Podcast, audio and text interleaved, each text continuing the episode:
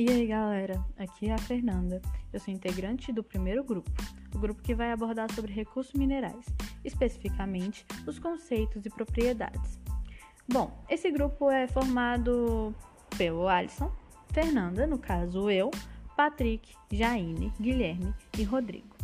Bom, logo de início, é importante frisar o conceito de recursos minerais. Os recursos minerais são caracterizados como materiais que ocorrem naturalmente na crosta terrestre e cuja exploração é economicamente viável. É importante ressaltar que esses materiais são inorgânicos e esses recursos podem ser divididos em duas categorias, sendo elas renováveis e não renováveis. Os renováveis são aqueles que, uma vez utilizados pelo homem, podem ser repostos pela natureza em um pequeno período, já os não renováveis são aqueles que, uma vez retirado do ambiente, levam um grande período para ser reposto.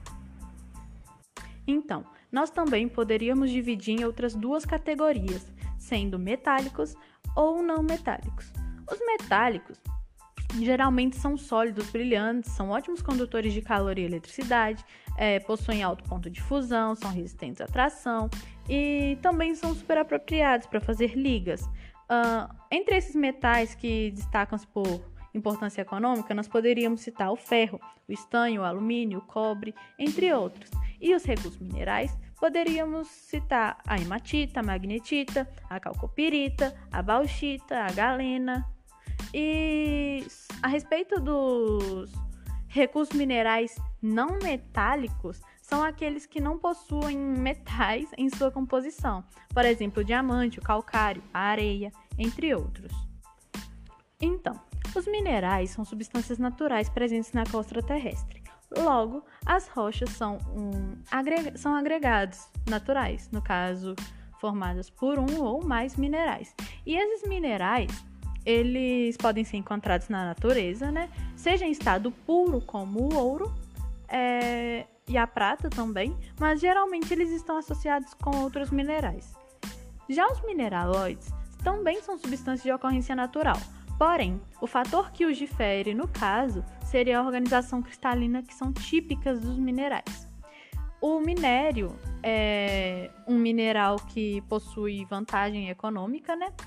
É uma substância química de interesse econômico, então nós poderíamos afirmar que Todo minério é um mineral, porém nem todo mineral é um minério, porque o que difere um e outro, no caso, seria a vantagem econômica.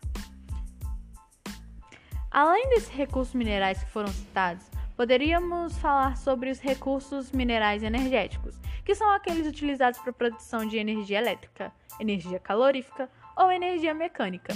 Entre eles, podemos citar o carvão e o gás, entre outros. Bom, por fim, é importantíssimo falar sobre a utilidade, sobre a finalidade dos recursos minerais como matéria-prima para a fabricação de vários produtos, vários mesmo, desde produtos mais simples até produtos mais complexos, considerados mais complexos, né?